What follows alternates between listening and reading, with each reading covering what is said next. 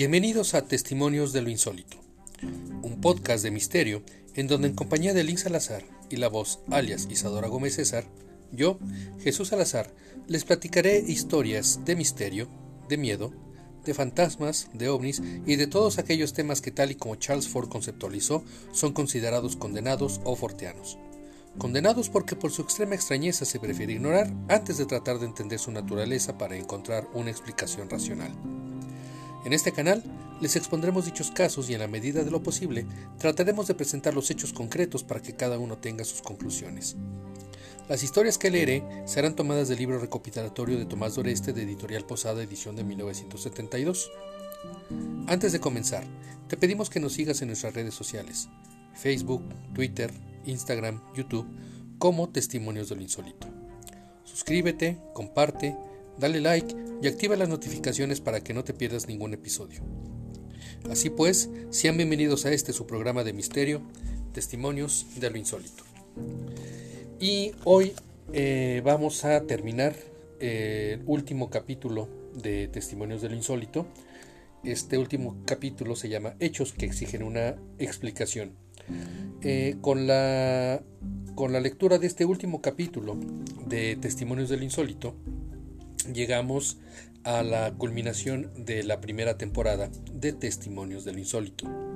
La segunda temporada se tratará de temas tomados del libro Testimonios del Insólito, pero tratados a más profundidad, tratados con mucho más detalle, precisamente para ofrecerles eh, más información eh, respecto de cada de, algunos de los casos que, que leímos en este, en este libro.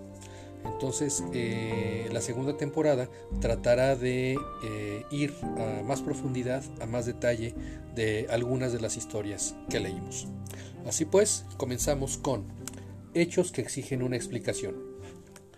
Hubo a fines del siglo un profesor de cierta academia francesa, cuyo nombre preferimos callar, que habiendo escuchado la voz humana reproducida en un fonógrafo, declaró que se trataba de un fenómeno inexplicable y por lo tanto imposible. Tal vez algún día un grupo de científicos poseedores de una mente clara y abierta se reúna para crear un catálogo general de hechos insólitos e incomprendidos. Pero mientras llega ese momento que vemos muy difícil, presentaremos estos hechos dignos de haberlos conocido el profesor de la historia. La mujer que resucitó. Por alguna razón que nunca quiso divulgar, la señora Butler tomó una sobredosis de tabletas somníferas en su casa de San Francisco, California, el 8 de noviembre de 1952. Fue hallada en la tina del baño unas horas después y cuando el médico que acudió a examinarla vio que no había pulso en sus venas, ni reflejos perceptivos, ni síntomas de respiración, la declaró oficialmente muerta y envió el cadáver al depósito. Un empleado de la morgue sufrió la sorpresa de su vida cuando la muerta abrió la boca y suspiró. La mujer fue llevada entonces al hospital donde permaneció en coma durante cinco días. En la tarde del quinto día pudo reconocer a su hija y al doctor J. C. Geiger, director de sanidad de la ciudad.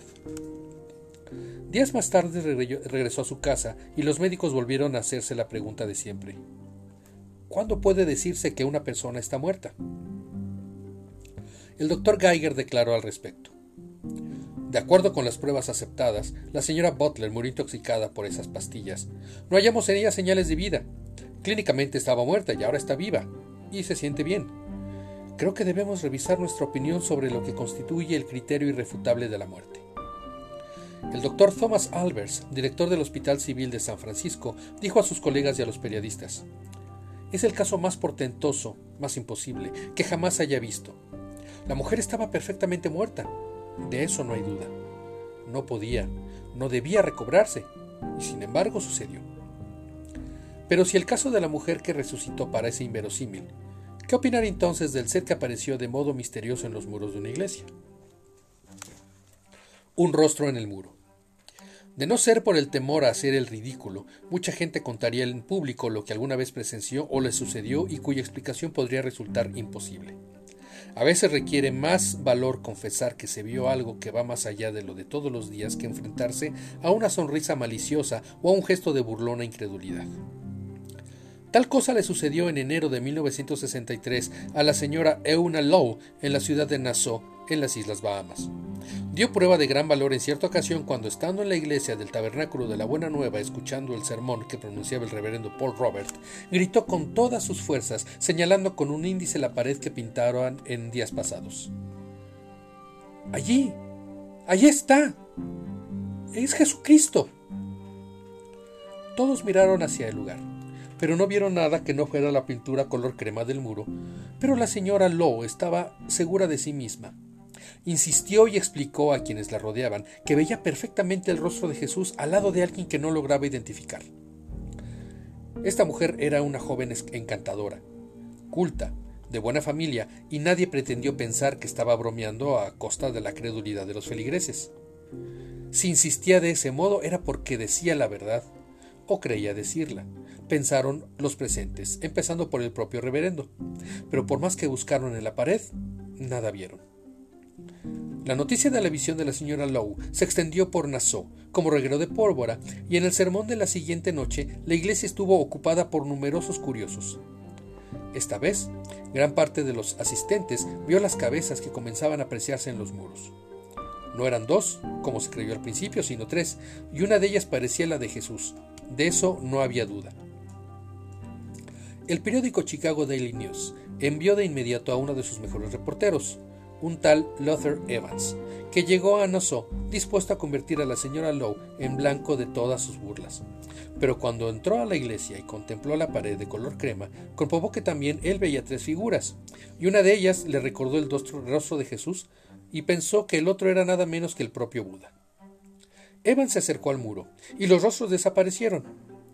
Volvieron a ser visibles cuando retrocedió unos pasos, y como era buen periodista, fue a entrevistar a los pintores que hicieron la obra en el muro. No supieron dar ninguna explicación. El muro nunca estuvo pintado hasta entonces. La iglesia no era muy vieja y esta era la primera vez que los fondos de la misma permitían pintar el edificio. Poco a poco, los tres rostros se fueron desvaneciendo hasta desaparecer y no han vuelto a ser vistos por nadie. En cambio, algo muy semejante sucedió hace escasos meses en un pueblo de la provincia de Jaén, en España, y todavía es causa de polémicas y de fuertes discusiones entre católicos y escépticos. La imagen que apareció en el muro. Esta es una historia muy muy conocida en España y que de hecho eh, sigue siendo muy controversial y por algunos eh, todavía se considera ser uno de los mayores misterios parapsicológicos del mundo. Todo comenzó en agosto de 1971, cuando María Pereira, madre de familia de 53 años, trapeaba el piso de su casa en el pueblo Belmes de la Moraleda, en Jaén. Así es, este es el caso de los rostros de Belmes. De pronto, vio ante ella un rostro de tamaño natural que parecía la efigie barbuda de Jesucristo, o de un guerrero, según se le mirara. Tenía la mirada inquieta, la nariz estrecha, la boca entreabierta y rasgos que podrían llamarse orientales. El color de su cara era gris con tonos rojizos en algunos lugares. La mujer quiso hacer caso omiso de la aparición y siguió frotando, pero aquello no se borraba. Entonces dio un grito y acudieron los vecinos. En las dos semanas que siguieron visitaron la casa no solo los 2.500 habitantes del pueblo, sino que llegaron numerosos curiosos de la capital de la provincia y varios periodistas. El marido de María, que se llamaba Juan, decidió entonces llamar a un albañil y le encargó que cubriera las baldosas con una gruesa capa de cemento. Una semana más tarde, regresó la imagen tan impresionante como la primera vez. ¿Qué explicación dar a esa milagrosa aparición? Los esposos que vivían en compañía de sus dos hijos, Diego, de 28 años, y Miguel, de 26, que por cierto acaba de morir hace un par de años, creo, eh, Miguel y ese fue el último miembro de la familia que quedó vivo o que quedaba vivo hasta hace, hasta hace poco tiempo, poseían unos cuantos olivos y unas cabras. No parecía gente capaz de urdir aquella broma. Su casa fue construida hace un siglo sobre lo que en el siglo XVII fue un camposanto. Es todo lo que sabían. Pero Juan Pereira era un hombre práctico, nada supersticioso. Decidió quitar el cemento y también las baldosas con la ayuda de su amigo el albañil y ver qué había debajo. Halló un pozo de poco más de dos metros de profundidad y algunos huesos humanos. Retiraron estos, rellenaron el foso con tierra y después con cemento y pretendieron olvidar el enojoso asunto. Pero, oh sorpresa, a mediados de noviembre apareció un nuevo rostro sobre el piso nuevo, de mayor tamaño que el anterior, pero menos visible.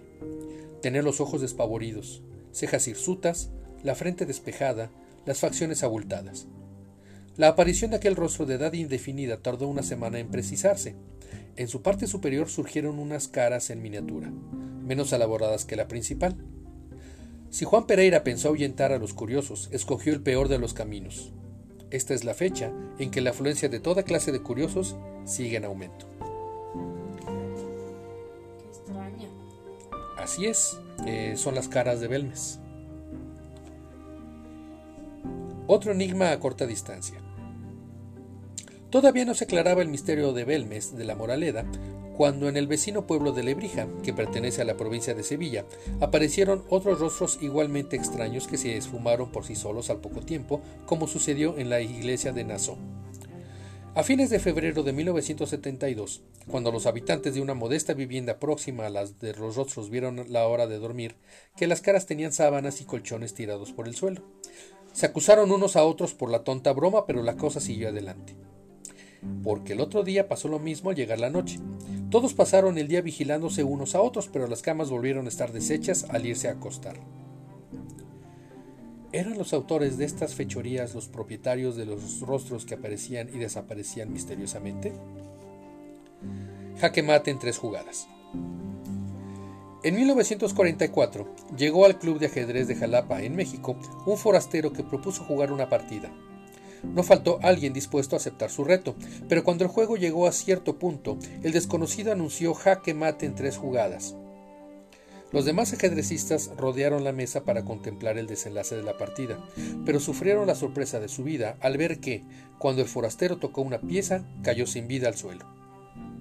Más tarde, estudiaron la jugada durante un largo rato sin hallar nadie la solución. Decidieron entonces pegar las piezas en el tablero tal como estaban y lo colgaron en la pared con un crespón de luto. Pasó un año y un día apareció otro desconocido que pidió un rival.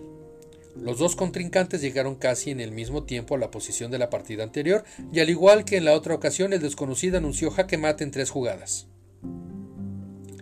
Todos abandonaron sus partidas y se acercaron a ver al desconocido.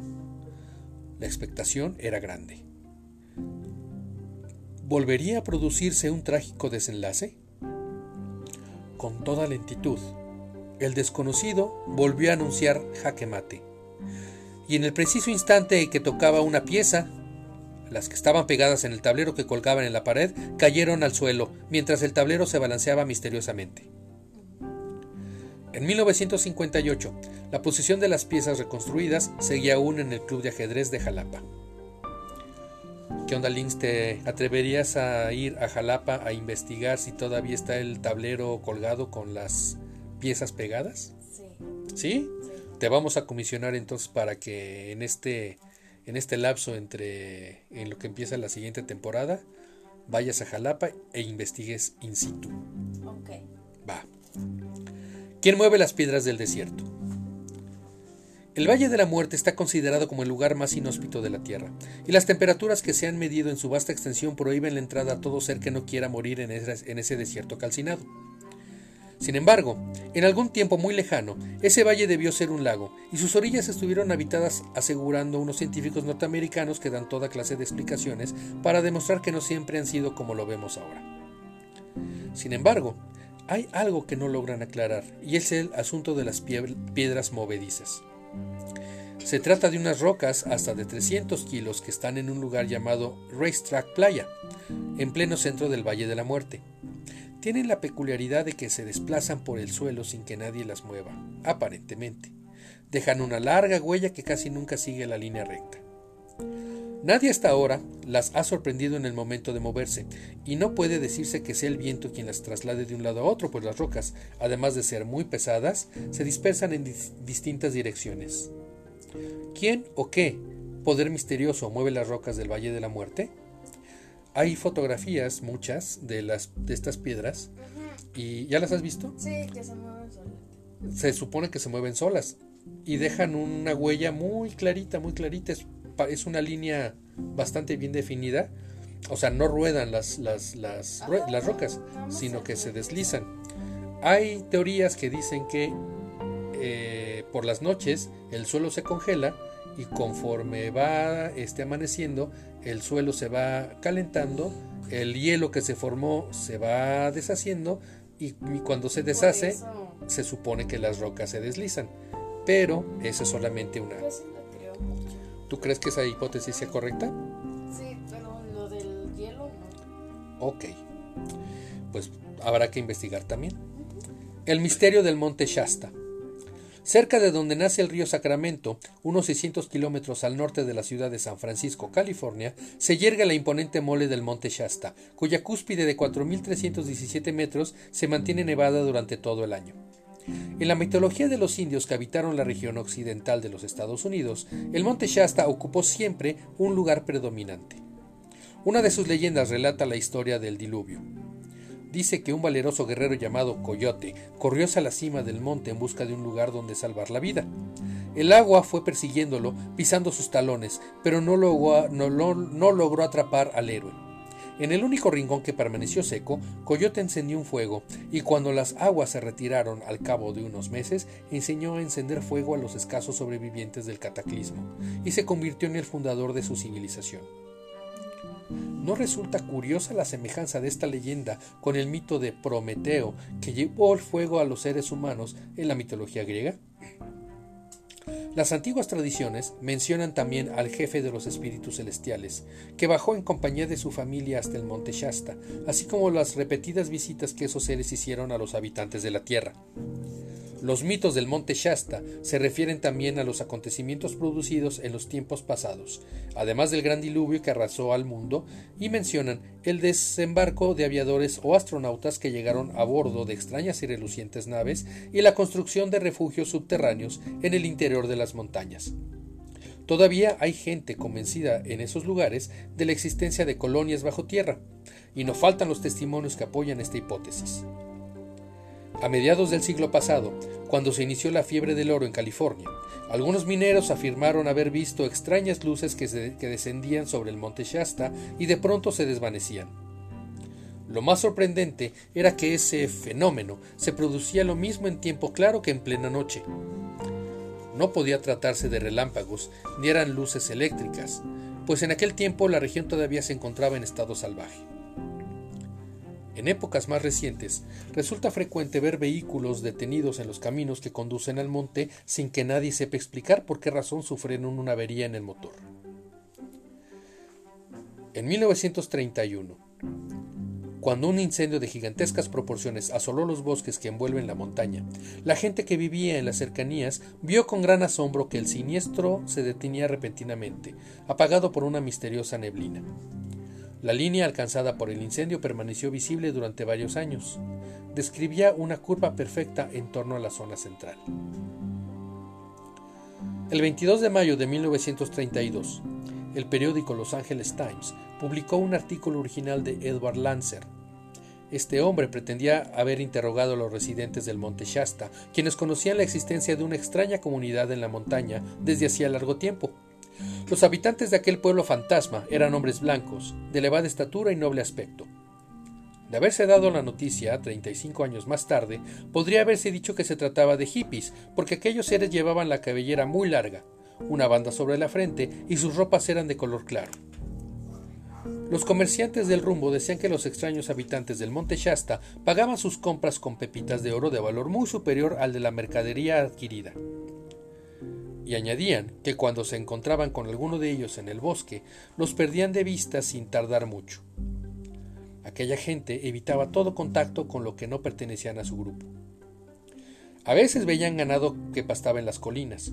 Eran unas bestias que nada se parecían a las conocidas, y para que el misterio fuese mayor, se observaron ciertas ocasiones unas naves de volar sobre el territorio del monte Shasta. Eran muy extrañas carecían de alas y no hacían ruido al deslizarse por el aire. A veces se hundían en el o cercano océano y seguían su viaje como si fueran barcos o submarinos. ¿Acaso existe una ciudad de los seres celestiales en el fondo de la montaña como pretenden las antiguas leyendas de los indios?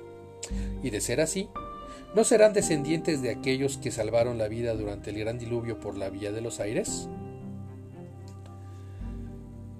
Este tema se parece también, o bueno, tal vez tenga que ver con un fenómeno muy eh, interesante llamado Missing 411 o los desaparecidos 411, que vamos a tratar en la segunda temporada. El borracho que vio un volcán. Ed Sampson era jefe de redacción en el periódico Boston Globe. La noche del 10 de agosto de 1883 llegó borracho a su oficina, cosa que le sucedía con cierta frecuencia, y una vez que tomó asiento ante su escritorio, se derrumbó encima de él. Unas horas más tarde lo asaltó una horrible pesadilla.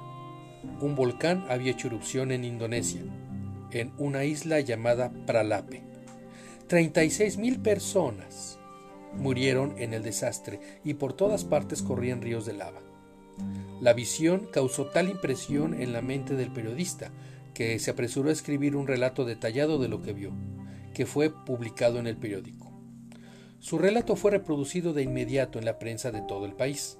Recordemos que era 1883. No había duda de que se trataba de una obra maestra, cuyo estrujante realismo conmovió a los lectores, pero tenía dos pequeños defectos. Ninguna agencia de noticias mencionaba la tal catástrofe y la isla de Pralape no aparecía en ningún mapa conocido. El periodista fue despedido de su trabajo no tanto por borracho como por haber lanzado una falsa noticia. Pero al poco tiempo comenzaron a llegar al periódico noticias más que alarmantes. A la hora exacta en la que se produjo la pesadilla, estalló el volcán Krakatoa en una isla de Indonesia y tal como lo vio Samson, murieron 36.000 personas. Pero todavía hubo más. Una investigación realizada posteriormente demostró que un par de siglos antes la isla de Krakatoa se conocía con, con el nombre de Pralape. ¿Por qué misteriosos medios obtuvo el periodista Ed Sampson esa información sobre una erupción volcánica producida a 20.000 kilómetros de distancia? Estuvo muerta 46 años. Y de pronto, en el archivo médico del doctor Samuel F. Spire, que tenía su consultorio en Brooklyn, constaba que Molly Franker fue siempre una joven muy sana y normal. Y así fue hasta el 3 de febrero de 1866, cuando de pronto se sintió mal y cayó sin sentido en el suelo de la cocina, en su casa de 60 Stephen Court, Brooklyn. La madre de Molly creyó que se trataba de un desmayo sin consecuencia, pero como pasó una hora sin que su hija recobrara el sentido, llamó al doctor Spire, viejo amigo de la familia. Este declaró que Molly estaba en trance hipnótico y que mientras no supiera más sobre su desarrollo del mismo, le resultaba imposible recetarle nada. Se fue diciendo que el día siguiente la joven abriría de nuevo los ojos. Pero no fue así. Pasaron las semanas y los meses y Molly Franker seguía sumida en la inconsciencia, como si estuviera muerta. Apenas respiraba. Su pulso era tan débil que no parecía existir y su cuerpo estaba rígido y frío como de muerta. El perplejo doctor decidió consultar con sus colegas, pero después de reconocer estos a Molly, siguieron igual que antes sin saber qué le ocurría. Nueve años más tarde, Molly seguía inconsciente, y lo más asombroso de su caso era que durante todo ese tiempo no comió prácticamente nada. La ciencia médica estaba intrigada. El caso de Molly, que era ya de conocimiento público, constituía un reto que nadie podía ignorar. Pero la joven iba a producir más sorpresas. En una tarde de 1875, el doctor Spire, que no había dejado de visitar a diario a su paciente, citó a varios médicos a su consultorio. Sin perder tiempo en explicaciones, entró en materia.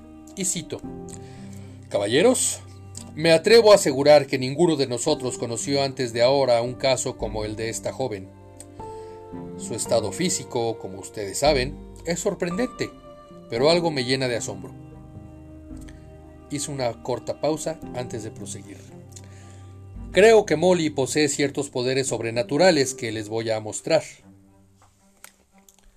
Entre los presentes estaba el famoso neurólogo Dr. Robert Ormiston de Boston. Era muy escéptico y en sus palabras había cierta ironía cuando preguntó, y cito, eh, ¿Qué sugiere decir con eso de sobrenatural, doctor Spire? Spire estaba esperando la pregunta, invitó a sus colegas a reunirse el día siguiente junto al lecho de la joven inconsciente. Presenciarían algo que había de merecerles el calificativo de sobrenatural. Y para que el caso rebasara el círculo local, decidió invitar además al astrónomo Dr. Richard Parkhurst y a un conocido psiquiatra de Nueva York, el Dr. Willard Parker. Cuando llegaron ante la muchacha, discutieron de nuevo el caso. Estudiaron las gráficas que tenía en su poder el Dr. Spire y observaron la extrema debilidad del pulso y la temperatura muy por debajo de la normal. Por fin, el Dr. Spire se decidió a hablar. Y cito. Esta joven puede describir qué ropa lleva y qué está haciendo en este preciso momento una persona situada a cientos de millas de este lugar. Además, es capaz de leer con toda facilidad lo mismo libros que cartas sin abrir. Decididos a comprobar la verdad de cuanto oían, los doctores Parkhurst y Parker salieron de la habitación y decidieron de común acuerdo introducir una carta dentro de un sobre sellado, el cual se encerraría dentro de otro sobre y este dentro de otro más.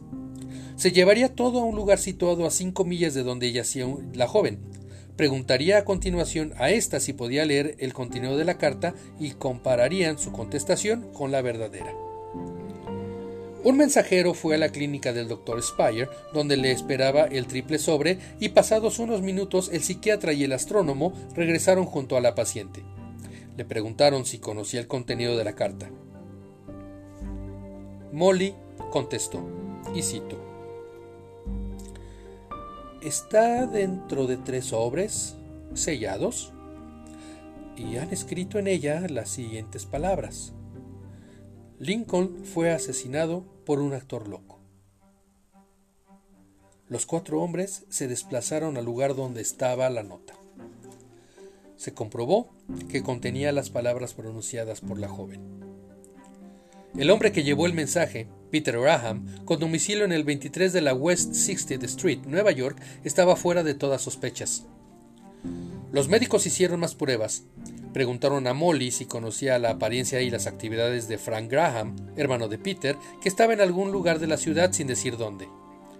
Sin dudarlo un segundo, Molly hizo una descripción detallada, incluso de un botón perdido de la manga derecha del saco de Frank.